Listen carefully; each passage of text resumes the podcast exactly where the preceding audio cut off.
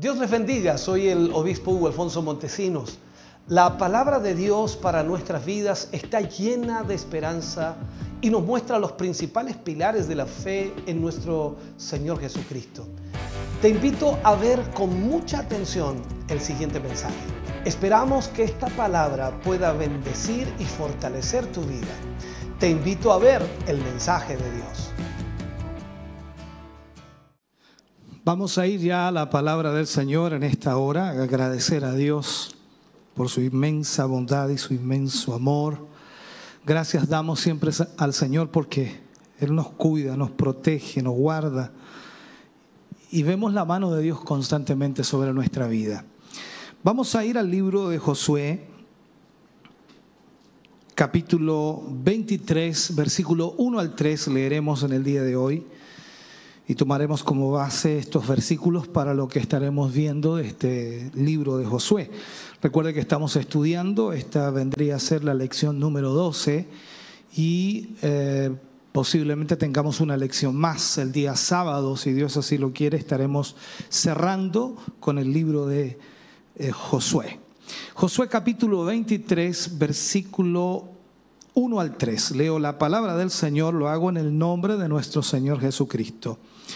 Dice, aconteció muchos días después que Jehová diera reposo a Israel de todos sus enemigos alrededor, que Josué, siendo ya viejo y avanzado en años, llamó a todo Israel, a sus ancianos, sus príncipes, sus jueces y sus oficiales, y les dijo, yo ya soy viejo y avanzado en años y vosotros habéis visto todo lo que Jehová vuestro Dios ha hecho con todas estas naciones por vuestra causa.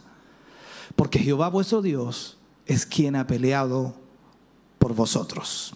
Oremos al Señor. Padre, en el nombre de Jesús, vamos ante tu presencia en esta hora, Señor, rogándote que tu Espíritu Santo nos guíe, nos dirija y que podamos, Señor, a través de esta palabra hoy ser bendecidos. Que nos guíe esta palabra, que nos dirija esta palabra, que nos enseñe esta palabra. Que podamos, Señor, al leer, al oír, al escuchar, al entender, Señor, podamos comprender totalmente lo que tú quieres decirnos. Señor, abre nuestra mente y corazón para poder de esta forma, Señor, recibir esta palabra hoy. En el nombre de Jesús te pedimos esa bendición tuya para la gloria de Dios. Amén y amén, Señor. Aleluya. Bien, vamos a hablar en el día de hoy como título, por supuesto, el último mensaje a los líderes de Israel último mensaje a los líderes de Israel. En este capítulo encontramos eh, la exhortación de Josué antes de su muerte y comienza con el último mensaje que Josué les entregó a los líderes de Israel. Este es el primero de los dos mensajes que él entregó antes de morir, la despedida, por supuesto, a los israelitas. El primero entonces estuvo dirigido a los líderes y el segundo estuvo dirigido al pueblo, a todo el pueblo.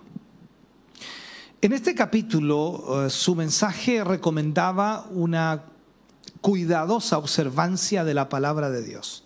Josué le dice a todo el pueblo que lo que más tenían que hacer era observar y hacer la palabra de Dios. Tres veces eh, los llamó a la obediencia.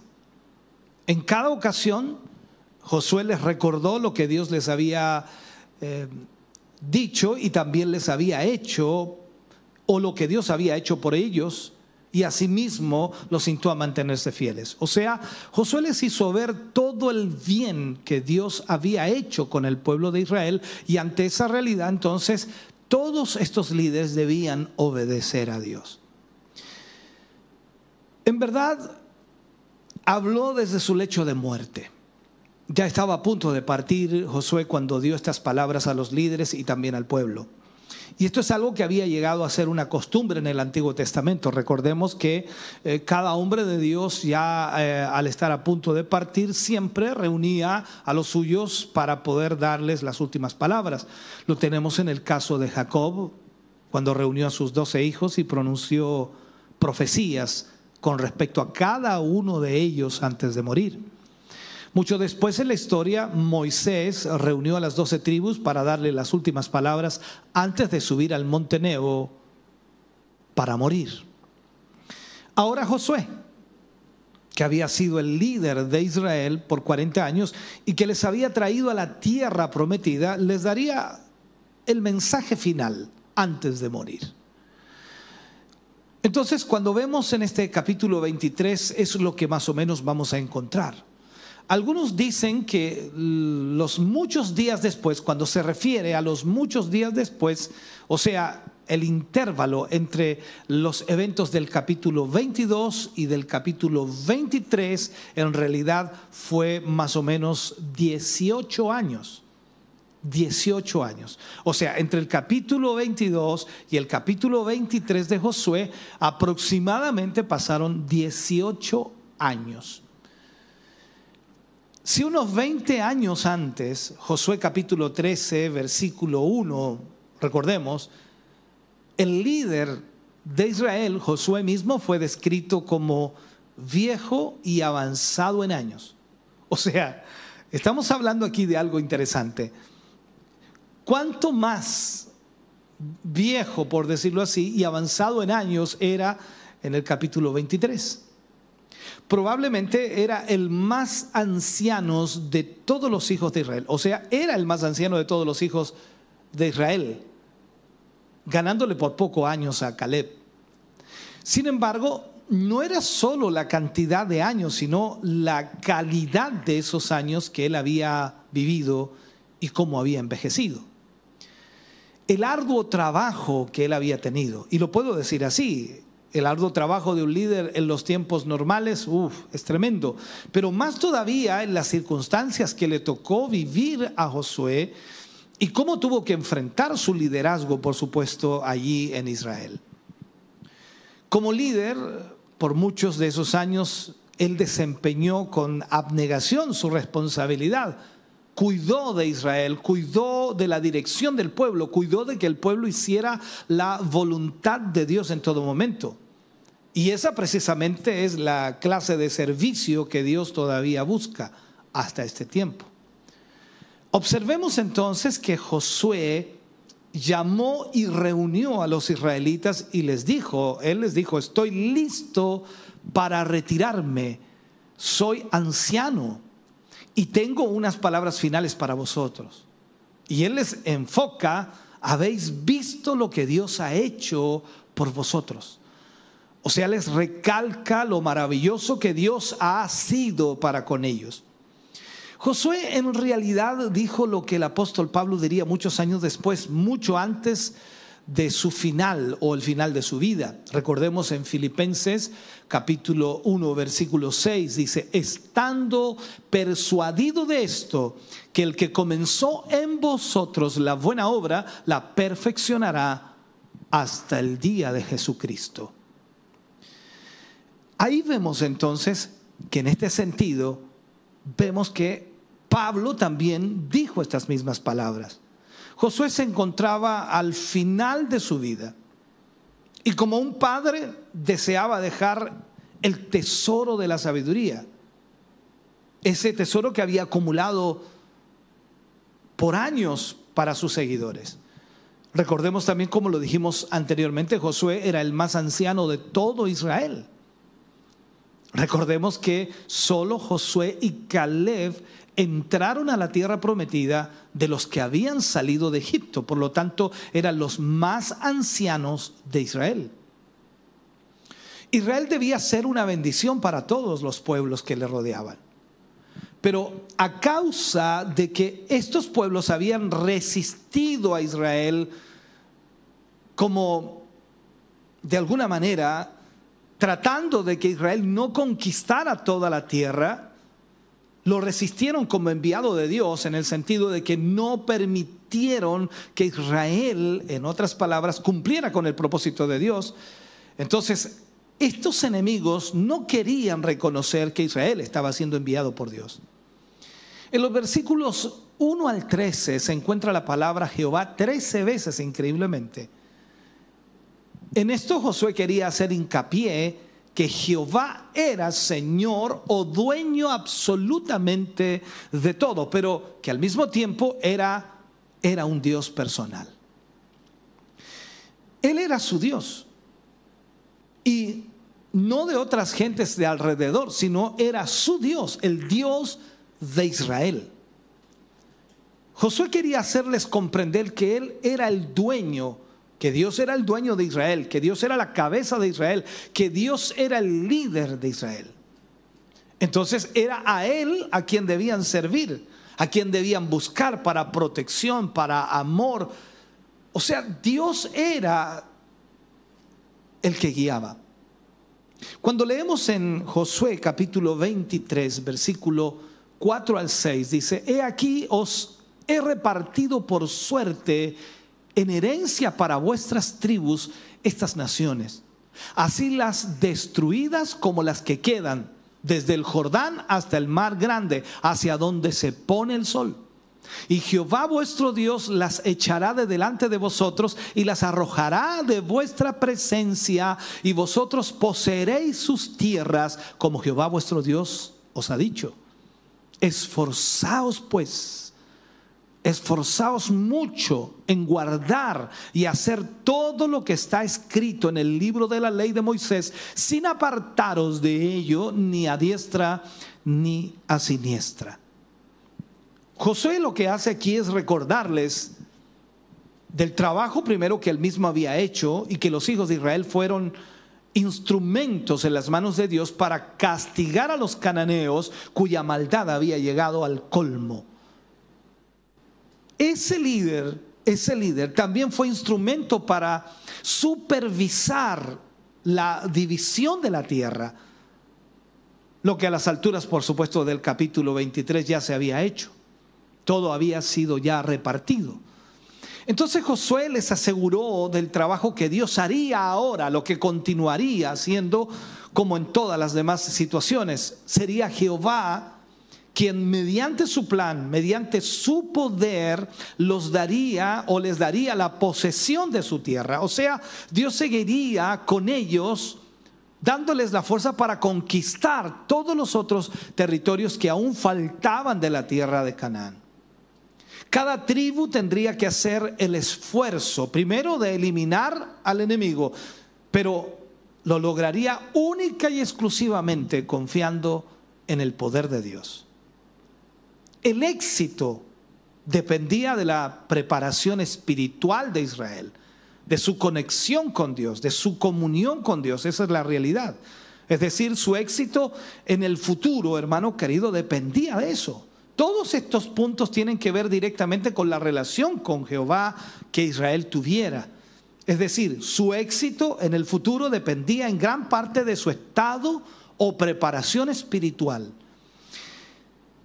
Es, significante notar aquí que, tal preparación o tal obediencia a Jehová, a Dios, era exactamente la clave para que Josué tuviera éxito. Recuerde lo que le dice el Señor a Josué en el capítulo 1, versículo 7, cuando nosotros leemos allí, mira que te mando, que te esfuerza, que sea valiente, no temas ni desmayes. O sea, cuando estamos hablando de esto, la dependencia de Dios y más aún de la dependencia de Dios, la obediencia a Dios es importantísimo. Los israelitas de experiencia sabían, por supuesto, por lo que habían vivido y habían experimentado, que la ayuda de Dios solamente estaba disponible cuando no había pecado en el campamento y cuando su fe, por supuesto, tenía su enfoque puesto en Jehová. Ellos sabían Sabían perfectamente eso, porque lo habían experimentado ya. Entonces también podemos decir que nuestra preparación espiritual, nuestra obediencia al Señor es lo más importante para prosperar. Si usted y yo somos obedientes al Señor, entonces vamos a poder prosperar. Miremos lo que dice Josué capítulo 23, versículos 7 y 8. Dice, para que no os mezcléis con estas naciones que han quedado con vosotros, ni hagáis mención, dice, ni juréis por el nombre de sus dioses, ni los sirváis, ni os inclinéis a ellos. Mas a Jehová vuestro Dios seguiréis como habéis hecho hasta hoy. Josué estaba muriendo, Josué estaba ya en sus últimos días.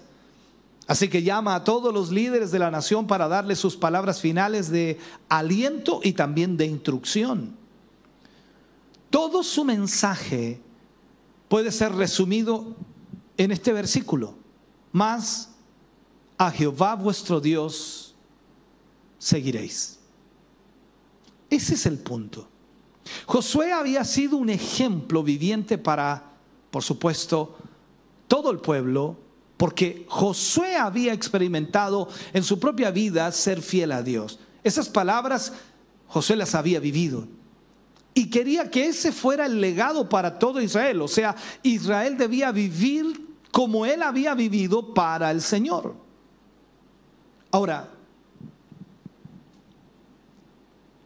¿por qué cosa quiere ser usted recordado? Porque vemos a Josué que quiere ser recordado por este legado de servir a Dios, de ser fiel a Dios. Ahora, ¿por qué cosas quiere usted ser recordado? ¿Qué quiere o qué desea transmitir a sus hijos y a sus amigos? Usted no puede dejarles nada mejor que la recomendación de seguir al Señor. Pero seguir al Señor significa obedecer a Dios absolutamente en todo. Lo primero que les dice Josué al pueblo de Israel es para que no os mezcléis, para que no os mezcléis. Literalmente, para no entrar a estas naciones. O sea, para no ser parte de estas naciones. Aunque, aunque viviesen entre esas naciones, los israelitas no debían relacionarse con ellos. Cualquier asociación, entendamos esto, por inocente que pudiese parecer, por muy loable, por, de muy buena voluntad que pudiera ser, podría llevar a relaciones más íntimas, las cuales lamentablemente podrían finalmente alejarles de Dios. Hasta el día de hoy rige una prohibición similar. En el Nuevo Testamento, Pablo habla en 2 de Corintios capítulo 6, versículo 14, dice, no os unáis en yugo desigual con los incrédulos. Porque, ¿qué compañerismo tiene la justicia con la injusticia? ¿Y qué comunión la luz con las tinieblas? ¿Sabe? Los tristes resultados del desacato consciente de esta orden se ven en la vida de los jóvenes, que a pesar del consejo de sus mayores, se unen en matrimonio con incrédulos. Estoy hablando del pueblo de Israel y estoy hablando también de este tiempo. Además de tener un hogar donde nunca puede reinar la verdadera armonía, muchas veces también encuentran que paulatinamente van sintiendo, escuche bien, menos gusto por estar en la presencia de Dios. Hasta llegar más tarde, por supuesto, a, una completa separación de Dios. Tarde que temprano eso llega porque están en desobediencia. ¿Qué dice Amós capítulo 3, versículo 3? Nosotros lo hemos leído infinidad de veces y creo que todo el pueblo del Señor lo sabe de memoria. Amós 3.3 dice, andarán dos juntos si no estuvieran de acuerdo? Luego dice Josué al pueblo, a los líderes, ni juréis, ni juréis. ¿Por qué lo dice? Al jurar por cualquier Dios, se lo reconocía como testigo y vengador en el caso de la violación de contratos. Y por tanto se daba testimonio que era apropiado entonces como objeto de culto. Por eso Josué les dice, ni juréis. Esto significaría entonces que Israel no podía entrar en ningún pacto con los idólatras. Porque para el idólatra la única forma de hacer eh, que ese contrato tuviera validez sería jurar por sus propios dioses. Y eso significaría que el israelita también reconocía a dicho Dios. O sea, la situación se complicaba. No hay duda, hermano querido, que estamos viviendo tiempos difíciles, tiempos muy, muy difíciles.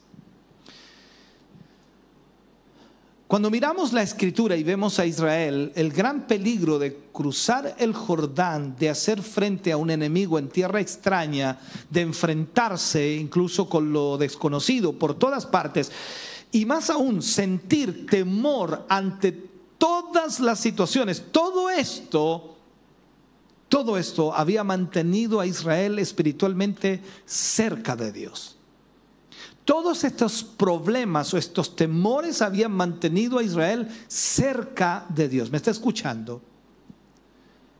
Pero Josué reconoció que ya, ya que habían entrado en un periodo de reposo, en un periodo de tranquilidad, estaban disfrutando de la prosperidad en Israel y también la abundancia que la tierra prometida les concedía, hermano querido. Entonces, esto increíblemente, más que hacer Carlos a Dios podría alejarlos de Dios. No porque Dios se alejara de ellos, sino porque esa comodidad, esa prosperidad, esa bendición que tenían podía alejarlos de Dios. Y esa lamentablemente es la historia de la naturaleza humana. Nunca ha cambiado la naturaleza humana, sigue siendo de la misma manera, reacciona de la misma forma. Por tal motivo entonces Josué les estimuló a ser conscientes de su responsabilidad. En realidad les estaba diciendo lo siguiente, Dios ha hecho obras maravillosas con ustedes, lo ha hecho a favor vuestro. Ahora ustedes deben permanecer espiritualmente cerca de Él y obedecerle. Y si lo hacen así, Dios va a continuar bendiciéndoles. O sea, las bendiciones de Dios van a continuar sobre su vida si lo hacen de esa manera. Luego, Josué les advierte qué ocurriría si se alejan de Dios. ¿Qué pasaría si ellos se alejan de Dios? ¿Sabe usted que el mayor peligro que en cualquier pueblo de la tierra puede pasar no son los momentos graves, de peligros o de sufrimientos, no son esos momentos difíciles o conflictivos en la vida del ser humano, sino las épocas de paz y de prosperidad. Allí está el peligro más grande para los seres humanos. Y ese es precisamente el peligro que existe cuando llegamos al punto en que nos sentimos cómodos, en que nos sentimos disfrutando de la prosperidad y de la abundancia que tenemos o que hemos logrado. Pareciera que ya no necesitamos a Dios y comenzamos a alejarnos de Él. Entonces, cuando se viven en épocas de relativa prosperidad, los seres humanos comienzan a, cometer lamentablemente errores y se concentran en los factores materiales. Ponen su mirada en el crecimiento, en el esfuerzo realizado para vivir con una calidad de vida aceptable o mucho mejor de lo que antes era y entrar, por supuesto, y disfrutar lo más posible de los bienes que se adquieren. En una situación así parece que la imagen de Dios y de las realidades del mundo espiritual se van desvaneciendo poco a poco, porque ya pareciera que no necesitamos a Dios, hemos prosperado, hemos sido bendecidos, oh, estamos muy bien, Dios nos ha bendecido, pero nos alejamos de Él. Entonces desaparece Dios del centro de atención de las personas. En otro gran grupo de seres humanos, una gran cantidad, un alto porcentaje, consideran la idea de Dios como, completamente ajena a las inquietudes del hombre contemporáneo. Lo dejan de lado. Pero ese no es el Dios de la Biblia. El Dios que nosotros conocemos, el Dios que nosotros amamos, al Dios que nosotros servimos, dice que ese Dios amó al mundo e hizo los medios para rescatar al ser humano, para restaurarlo en su comunión con Dios, restaurar primero su dignidad original y por ello envió a Jesucristo a morir en la cruz para rescatarnos, para que todos los que vieran en el pecado que estaban viviendo, en la condición de rebelión y de maldad, al creer en aquel Salvador que resucitó de los muertos, recibiesen la salvación, recibiesen la liberación de las fuerzas destructivas del pecado y la maldad humana. O sea, Dios hizo esto por nosotros a través de Jesucristo. De esa manera, Dios ha provisto, hermano querido, el medio para iniciar una relación directa y personal con todo aquel que acepte la obra que por su gracia, por supuesto, nuestro Señor Jesucristo ha hecho en la cruz del Calvario.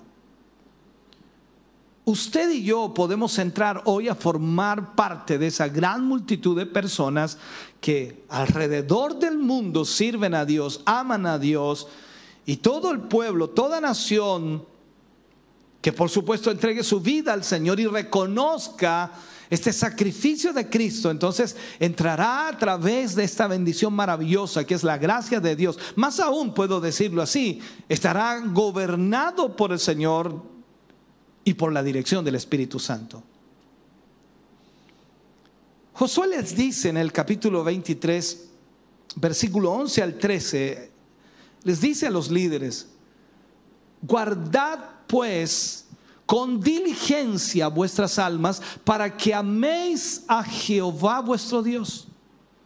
Porque si os apartáis y os uniereis a lo que resta de estas naciones que han quedado con vosotros, y si o y si concertareis con ellas matrimonios mezclados con ellas, y ellas con vosotros, Sabed que Jehová vuestro Dios no arrojará más a estas naciones delante de vosotros, sino que os serán por lazo, por tropiezo, por azote para vuestros costados y por espinas para vuestros ojos hasta que perezcáis de esta buena tierra que Jehová vuestro Dios os ha dado.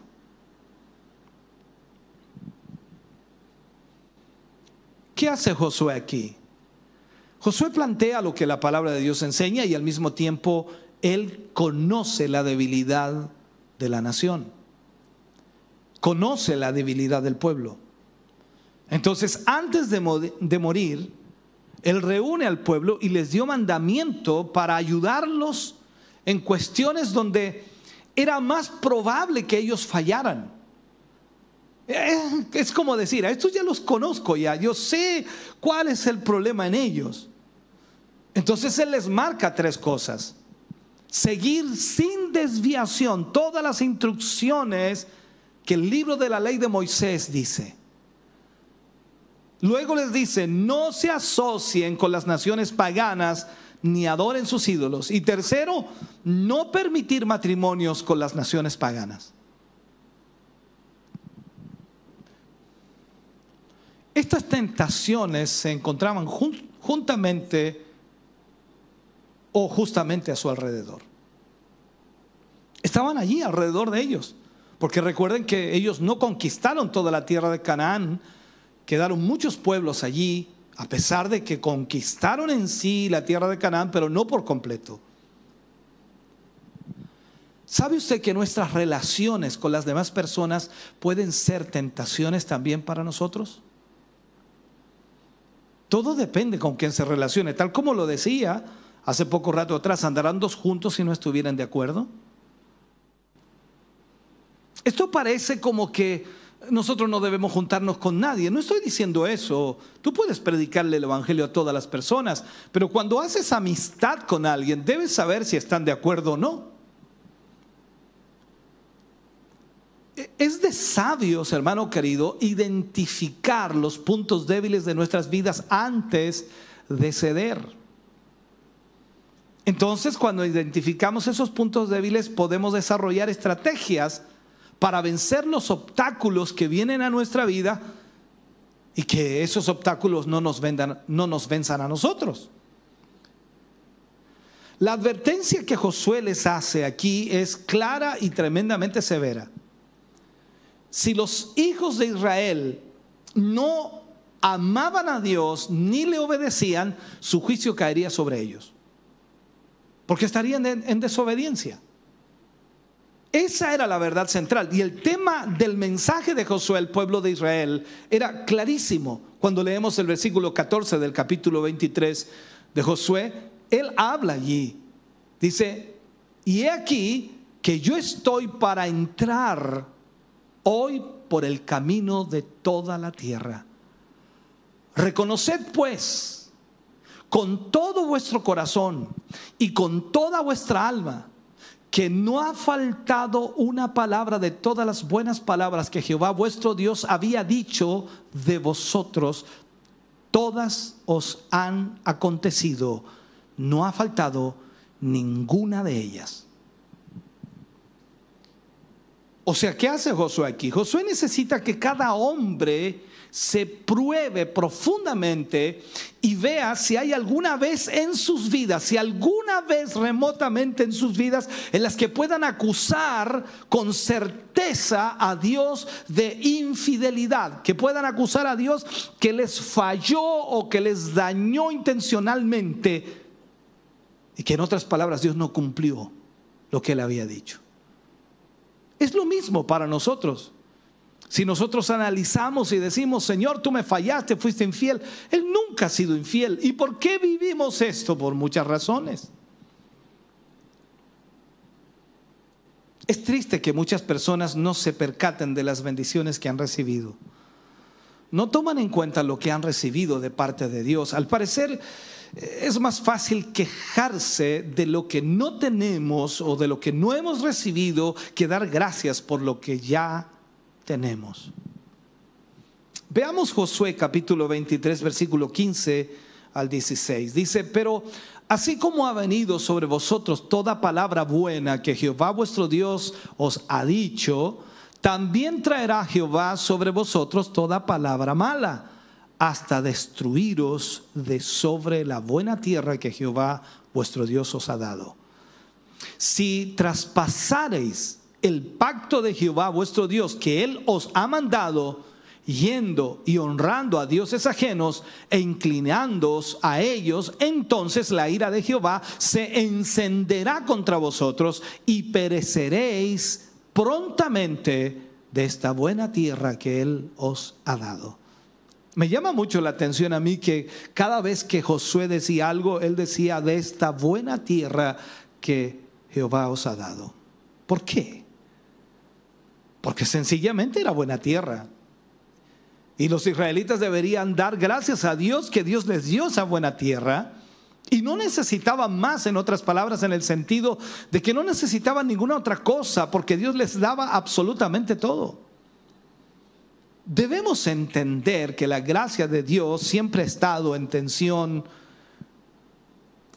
con la aplicación estricta de la justicia. O sea, la gracia de Dios se manifiesta sobre nosotros cuando nosotros estamos en la justicia de Dios. La necesidad de Dios es ser un juez justo y es justo. Él nunca es injusto, pero nosotros a veces lo acusamos de ser injusto. Entonces, esta profecía escalofriante de Josué sobre el pueblo de Israel, porque es fuerte lo que les dice, que si ellos se apartan, el juicio de Dios vendrá sobre ellos. Está dándoles una profecía acerca de las consecuencias de permitir primero matrimonios con las naciones cananeas, cuya situación se cumplió tiempo después, lamentablemente. Hay muchas historias en el libro de jueces que demuestran lo que Israel tuvo que sufrir por no seguir a Dios. No lo hizo con todo el corazón y eso trajo consecuencias.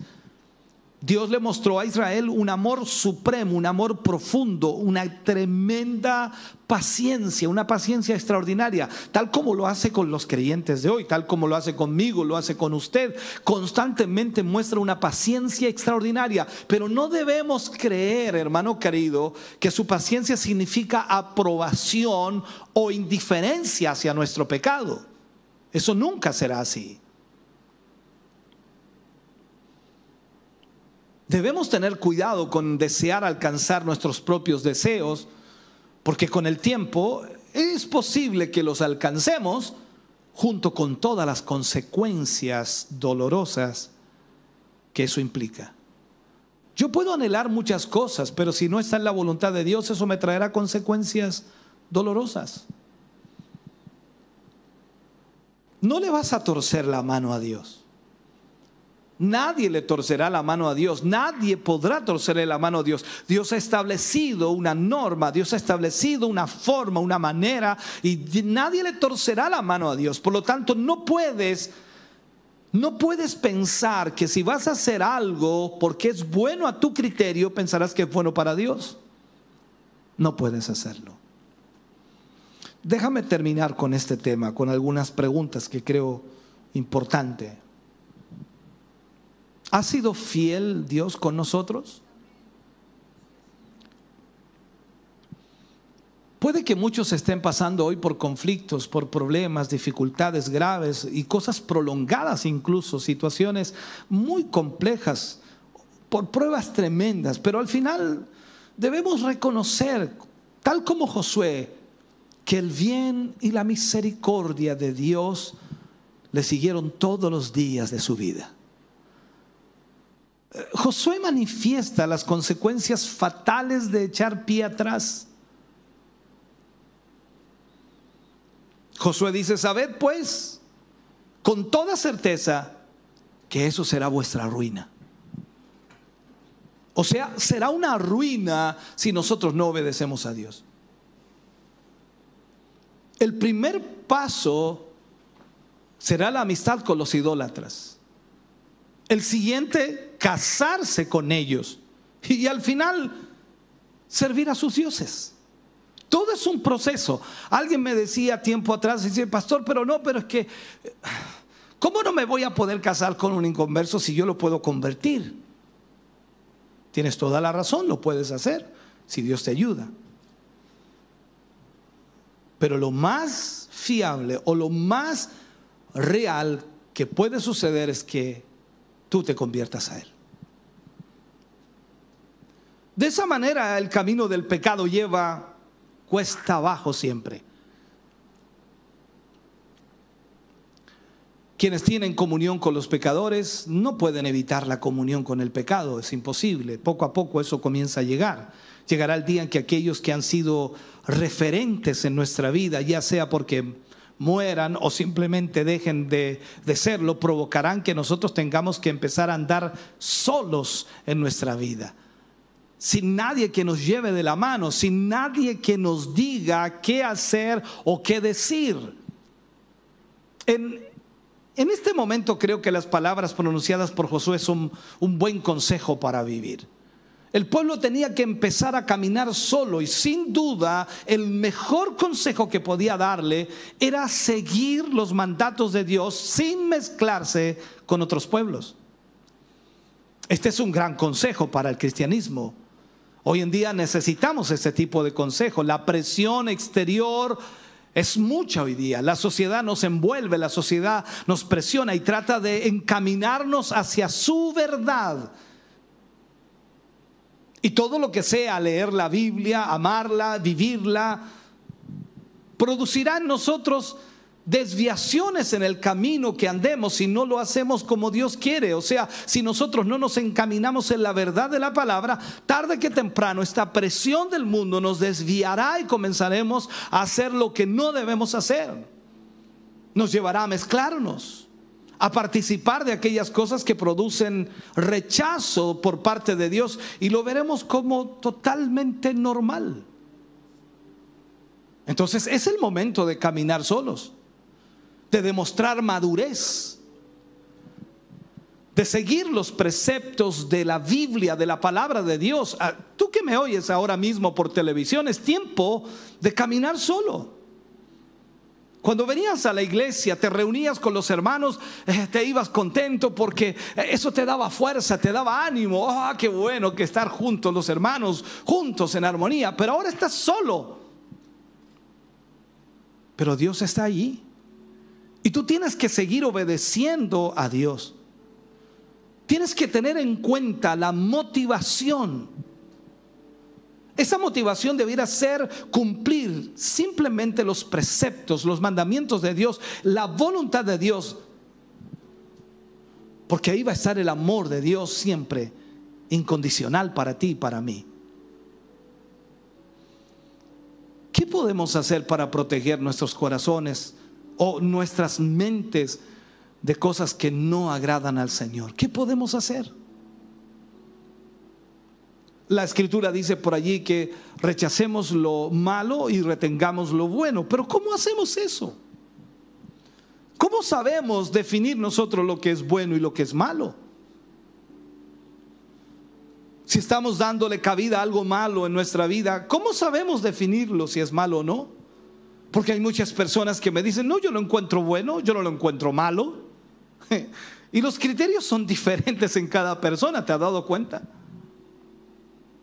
¿Estamos realmente rogando por la ayuda de Dios en nuestra vida para arreglar nuestra vida? ¿Amamos a Dios con todo nuestro corazón y mente? ¿Es realmente evidente nuestra obediencia a Dios? Cuando digo es evidente nuestra obediencia a Dios, o sea, se nota en la forma de vida, en la forma de ser, en la forma de actuar, en la forma de hablar, en la forma de vestir. O sea, se nota la evidencia de nuestra obediencia a Dios. Que Dios nos ayude, eh, nos ayude a escoger lo bueno, hermano. Que Dios nos ayude realmente en nuestro diario vivir para poder enfrentar todo esto que viene, para, para que experimentemos lo bueno que Él tiene preparado para nosotros. Porque si no lo hacemos, entonces ¿cómo vamos a poder dar testimonio de que Cristo vive en nosotros? Espero que esta palabra le ayude, le instruya, le guíe, le despierte para hacer la voluntad del Señor. Creo con todo mi corazón que siempre la palabra trae respuestas a nuestra vida y nos ayudan para entender lo que estamos viviendo. Permítame orar por su vida. Padre, en el nombre de Jesús, oramos dando gracias por su amor y misericordia. Hoy más que nunca, Señor, necesitamos su palabra en nuestra vida para que nos guíe, para que nos dirija. Sus misericordias nunca se apartan de nuestra vida. Mientras nosotros, Señor, seamos fieles, le sirvamos, le adoremos y le amemos con todo nuestro corazón, sin duda su presencia amor y misericordia estarán sobre nosotros. Gracias, mi Dios, por esta palabra. Y yo ruego y espero, Señor, que esta palabra pueda bendecir muchas vidas. En el nombre de Jesús. Amén. Y amén, Señor. Estamos contentos de que hayas visto y escuchado este mensaje. Creo con todo mi corazón que Dios le ha bendecido. Quiero invitarles a suscribirse a mis redes sociales donde tenemos contenido que le ayudará a alimentar su vida espiritual.